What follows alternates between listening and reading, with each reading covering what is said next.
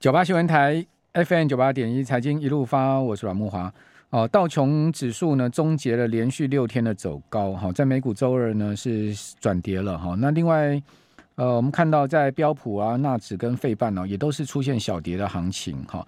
那欧元区五月的调和 CPI 啊高达八点一，创下历史新高啊，显示欧洲央行后面升息的压力很大，哈。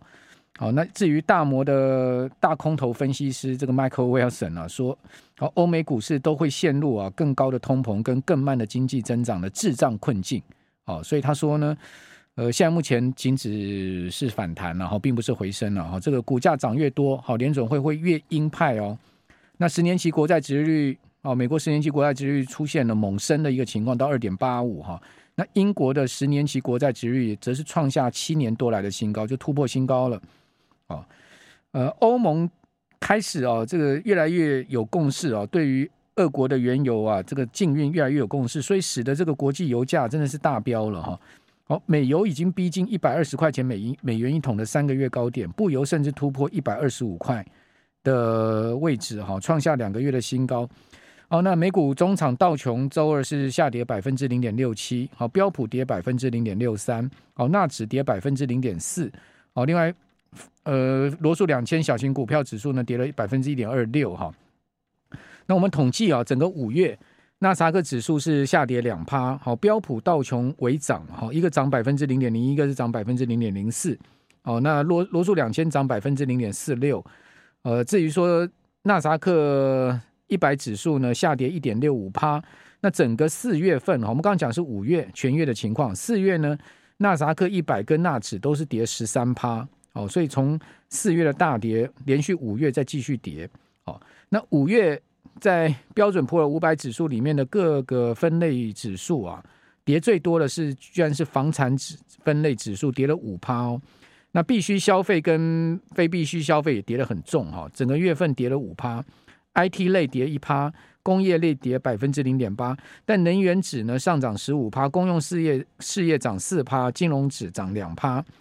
那重量级的股票哈，特斯拉五月份跌掉十三趴，苹果跌五趴，好，Meta、亚马逊各跌三趴，微软跌两趴，谷歌跌百分之零点三。那欧洲股市四月份跟五月份是连跌两个月哈，全月大概都跌一趴多。好，好，这个是大概在整体股市股市五月的情况。另外，美油啊，整个五月大涨九点五趴哦，布油涨了十二点五趴，是连续六个月油价的走高。哦，这是二零一一年以来最长的油价上涨的周期啊。那金价五月跌三趴，创下八个月来最大的跌幅记录。那今天呢，期货哈、曾经在十一点到十二点的时候有一波很明显的杀盘哦。虽然说今天台指期啊，哦波动上下空间就就一趴左右哈，哦，但是也还蛮惊心动魄，尤其是十一点那一波，啊，从一度涨了六七十点杀下去跌四五十点啊，哦，到底期货市场在搞什么？哦，今天开低走低哈，台指期呃开跌三十四点，收跌七十一点。哦，盘中最多的时候跌八十九点哈，那也曾经涨过七十四点。那期现货之间的逆价差是六十五点哈。那我们赶快来请教群益期货的林志斌分析师，志斌你好。哎，慕哥晚安。好，那志斌这个期货今天十一点到十二点那波杀盘到底在杀什么？那尾盘又杀一波大波，刚好到快快接近极限的这种感觉。就是有一种，就是大家连涨了两三天，有一种近乡情怯的这种氛围，所以在那个位置就顺势的把它做一些获利了结的布局，所以也就让这个行情出现了一个比较震荡走弱的趋势出来了。尤其是昨天的美股表现，并没有太多的引导性，因为昨天美股大致上市场上的消息，我认为是比较清淡的。没有太多的引导性出来，所以也让大家没有那种记忆的感觉。没有记忆的感觉，你要一次性去突破季线，我觉得比较不容易啦。因为这样子大概在这边会来回的两三天之后，再企图去挑战季线的可能性，我觉得会比较大。那这几天其实你如果看到从前两天那根的，就是突破我们之前所讲的十月五号低点的那一根之后。第二根跳空上涨，这两根筹码都是相对走强的，然后接下来的整体筹码都是一天比一天还弱，尤其是在就是如果我们看到在几月几号看一下，就是在五五月三十号那一天，嗯，五月三十号那一天的时候，其实强涨上去的时候，那那那次的筹码是有跟上去，呈现一个比较乐观的行情。但是在五月三十一，也就是在昨天的这一根，其实整体的筹码反而是外资这边空单增加了比较多，而散户的空单也有一点点出场的状况，所以就造成大家再去做追价力道比较没有那么充足了，而呈现的一个比较横盘震荡的走势。那我会觉得明天其实是蛮关键的一个一天呐、因为大家在这个时间点刚好看到这一根 K 棒是一根黑 K 的留上影线的盘局。如果明天这一根红 K 又再出现，而能够吃掉今天的六月一一号的这根高点的话，那我觉得横整体行情继续往上攻季线的还有可能性。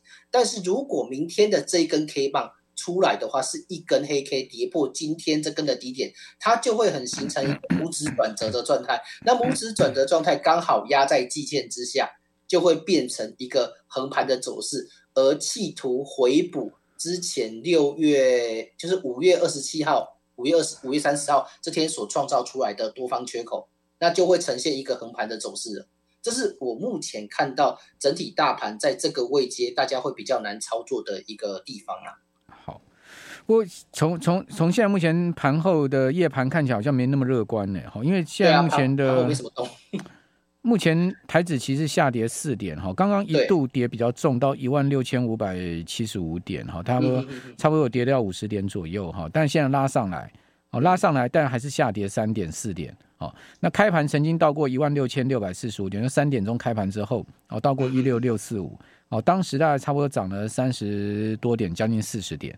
哦，所以今天高高低差也不小哦，哦，高低差也有差不多八八十点左右哈，八八十点八十多点左右，好，好，这个是到三点钟到目前了哈，那因为这个美盘的状况也没这么好，好，我们看到美国期货盘的部分哈，纳斯达克指数目前是跌了二十点哈，跌幅百分之零点一六，好，是在盘下的哈，不过也有拉上来一些些了，好，那至于在 标普的部分呢，是呃在盘上。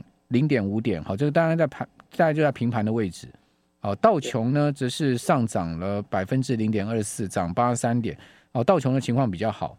哦，不过三大指数都从今天的呃高点有回落的状况嘛，尤其是纳萨克指数更明显哈。呃，今天高点是在一万两千七百二十六点哈，那波段的低点是一万两千五百八十一点，现在目前是一万两千六百二十八点。好，所以。呃，从高点回下去也回蛮多的，好，那现在回校相对低点的时候有稍微来拉上来，不过也还是没能过平盘了，好，这个是在美国盘的部分，所以现在目前台子期的盘后哦，就是呈现跟美股的联动趋势，哦，所以也要看一下美股今天晚上的情况吧，哦，今天晚上美股能继续再涨吗？哎，今天美股，我觉得从现在开始吧，到六月十五号这整天，唯一一个比较有可能有波动的，就是非农就业数据公布的当天。嗯，因为这一天可能会让美股有一些机会去出现延续它反弹的行情。剩下的天数，因我我觉得大多数都会是呈现比比较震荡整理的行情，因为。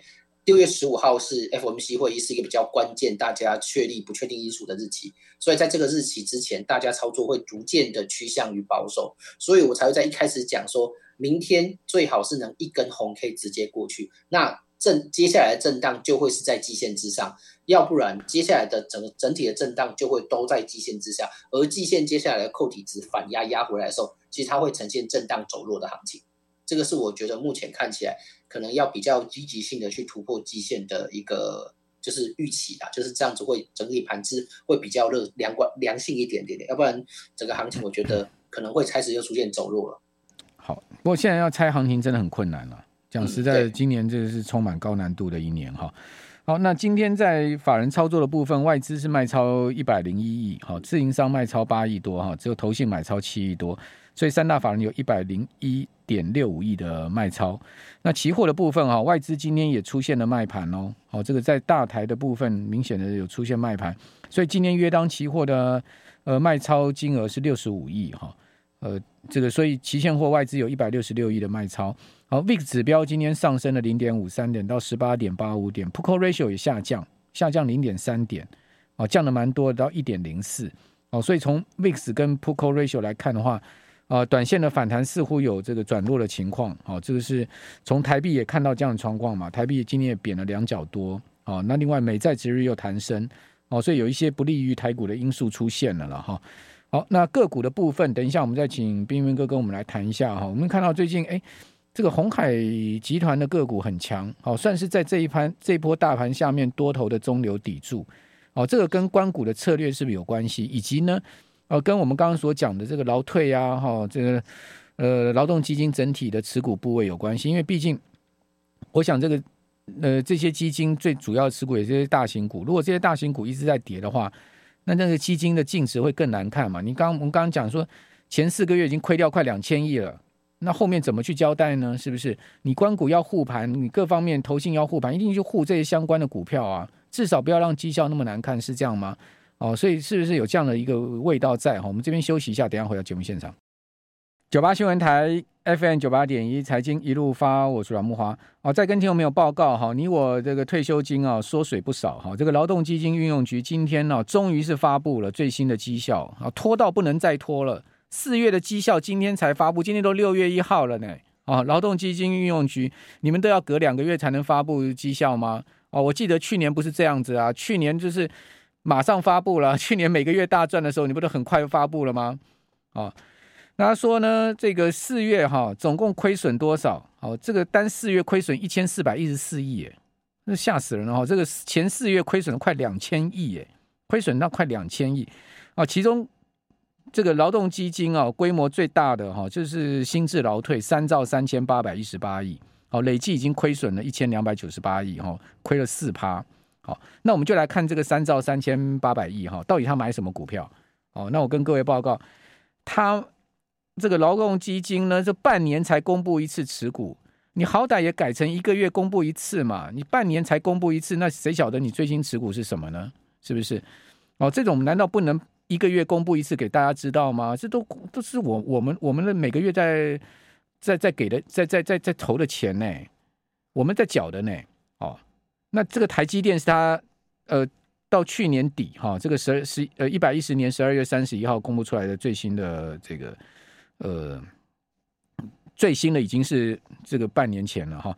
呃，台积电呢占比二十五趴，好，第一大持股，台大电占三趴，好，那中华电信占三趴，富邦金呢占二点九四趴，新兴占二点二趴，联发科占二点八趴，国泰金占二点八趴，鸿海占二点六趴。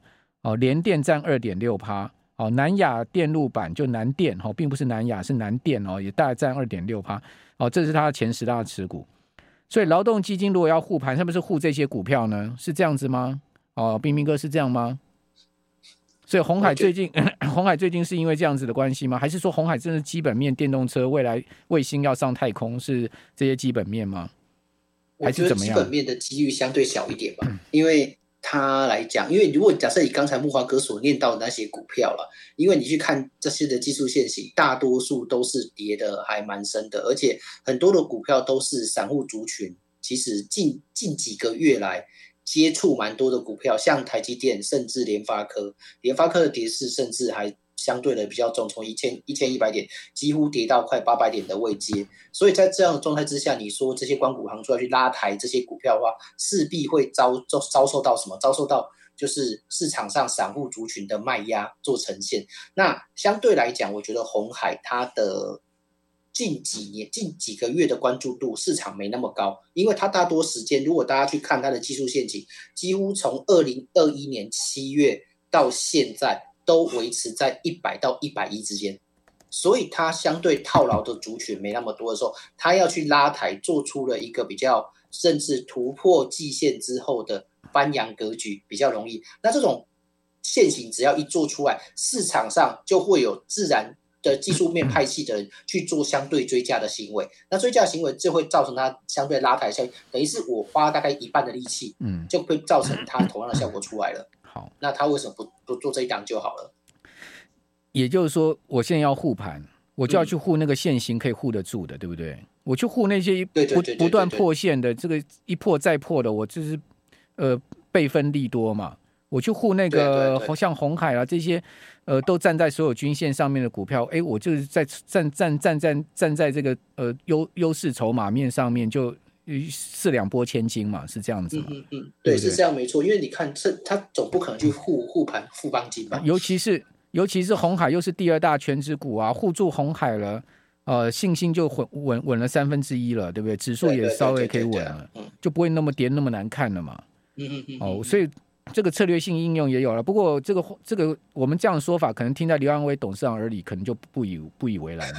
我们怎么会是这样子呢？我们就是卫星，我们就电动车，我们就三加三，我们未来是非常看好的啊！我们自家的股票是很看好、很低价的啊！我们不能当不动产。他昨天在股东会不都讲这些吗？对对对。不过红海确实啊也不错了，五块两毛的这个 EPS 了哈，这个配息也是三十几年来的新高，也是有它的实力了哈。好，那今天官股这个东这这些东西当然有它的拉抬效果，当然了，但是一定要有配合会涨那么多。哦，你刚讲是富邦金，等一下就得罪别人了。因为富邦金最近的负面消息相对比较多一点啊，哦、所以你说它要拉抬也相对不容易啊。也是啦，你看今天一摔又、嗯、金融股又摔得鼻青脸肿，对不对？对啊，对啊。那纯股族怎么办呢？这纯股族一大堆，纯股族纯金融股啊。对啊，啊，就是这些存储族，你拉上去，它会不会有蠢蠢欲动的感觉？所以就会尽可能的不要去操作这些，因为我刚才真的扫过一轮，大致上就真的只有红海是从去年到现在都还是维持在一百上下的一档股票。嗯，所以我觉得这是也是相对他挑选标的的一个原因存在在这边呢。可是存股族不就是不管怎么样都要存吗？可是，可是，我觉得这一波杀下来是有让纯股族的信心稍微受到冲击的。有些意志比较坚不坚定的，可能就会觉得说这一波上来我就要卖掉了。哦，那如果是纯股是这样想，你就不要存了嘛，是不是？你对，当然，当然，但纯股，但是，但是散户之所以成为散户，就是他们本身的意志经常转换了。好。好，那今天八大官股到底买什么股票？跟各位报告哈。今天买超这个国泰金、新兴、台积电、南电。你看，新兴是它的那个劳通，我们讲新制劳退的主要持股嘛，所以它今天护新兴嘛。新兴今天大跌，然后护台积电，哦，护南电。你看也是它的主要持股，对不对？我们刚刚讲前十大持股就有新兴有南电。好，另外买这个四星 KY 景硕，哦，买这个 ABF 三雄哈，来。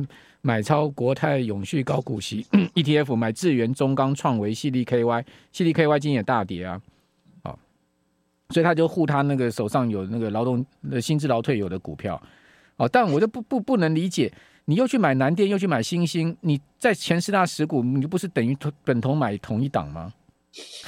增加风险，是不是？你应该要去去去做一些平衡嘛？嗯，哎，不懂了哈。那他卖超什么？他卖超长龙，哎，他卖红海，卖超红海，卖超台塑、阳明、惠阳、富鼎、真鼎，哦，都卖这个郭董的股票，厉害哈。那卖超可成，哦，卖超涨停板的三幅画，卖超创意，来评论一下吧。这怎么听起来有点像逆势操作的氛围啊？有点哦，有点散户哦。跟我跟我自己本身的操作思维有点不一样啊。好，那你的操作思维是什么？最近最近个股期油部分你会操作什么？以及观察什么？呃，其实我本身来讲都是以顺势操作为主。像我最近操作的比较多的，都还是在台子期的本身啊。因为台子期最近这一波反弹的趋势其实还蛮还蛮好掌握的。嗯，因为它刚好是一波极极强势的上涨。如果我们之前其实还记木华哥还记得我们上一次跟大家讲的时候，就是说如果过了十月五号低点位置。那接下来第二个关卡就是季线，结果它两天就到季线了，非常快速的这种上涨的格局，嗯，对啊，所以它这种格局就会让顺势的交易的就会掌握到这整波行情，那这整波行情上来也大致上快五六五百点左右了，嗯，对啊，就主要是抓这一波的上涨趋势了，嗯。嗯，好，那接下来怎么做呢？接下来就是如同我刚才说，就是第一段时间跟大家讲的，就是明天是一个很关键的位置啊。如果台指期明天是红 K，那稍微去碰一下季线的话，我觉得接下来就是往多头的方向走，那继续延续上去就有机会往一万七千七百五这个位置迈迈进了，因为接下来上方就比较没有压力存在了。但是如果明天是一根黑 K 跌破今天的低点，那接下来就是震荡走弱去补五月二十、五月三十号这个多方缺口，嗯，补完之后才会呈现横盘震荡，直到六月十五号的时间，接下来行情，我觉得多头的机会就会比较大，因为市场上相对的就比较安定一点，比较不会有太多的其他因素出来了。嗯，因为六月十五号，你不管你是升两码还是升三码，虽然现在都是升两码了，但是在这个时间点，大家就不会有疑虑了。接下来只会比现在更好而已。嗯，那升息的步伐可能也就定定掉了。嗯，所以接下来下半年大家就会比较敢勇于投资了。嗯嗯，我我觉得是这样。那大家痛苦的时间快过了，我觉得。所以，所以你现在也翻多了就对了，你也偏多了。就就，就是我现在这个时间点，就是等待六月十五，让我觉得我可以开始布局一些长线的一些作为的东西了。啊，你不怕后面经济衰退吗？呃，经济衰退，我觉得目前看不到那个信号出来，因为你 你从升息的步伐，或者从 CPI 数据，它接下来都已经开始有下滑的动作。那还在可控范围之内的话，你很难会出现。下滑的这种走向的，而且是现在各国的国家都已经开始在做解封，开始正常化之后，供需关系我觉得会缓和下来的。嗯嗯，那这个缓和下来，经济就会开始恢复到成长的状态了。嗯，啊，中国经济也不好啊。嗯，不好，基本上都是之前我觉得受到这两年疫情的影响是有必然的冲击度的，但是在这个位阶，我觉得大致上市场上都已经反映，中国也已经趴在地板上好几年了。嗯，所以它要再往下，我觉得空间也是相对有限的。它已经都在反映这些事实了。所以冰冰哥觉得长线的买点快到了，就对了。对对对对对对对。OK，哇，这个今天提振人心了哈。好，那至于说经济，美国经济衰退哈，呃，历史上总共十九次了哈。我研究了最新的五次哈，最近的五次经济衰退跟美股之间的关系是什么？礼拜五哈，我最后一段自讲的时候来告诉大家我的最新的这个研究，好，再到时候再跟大家讲。今天非常谢谢冰冰哥，谢谢听众朋友，拜拜。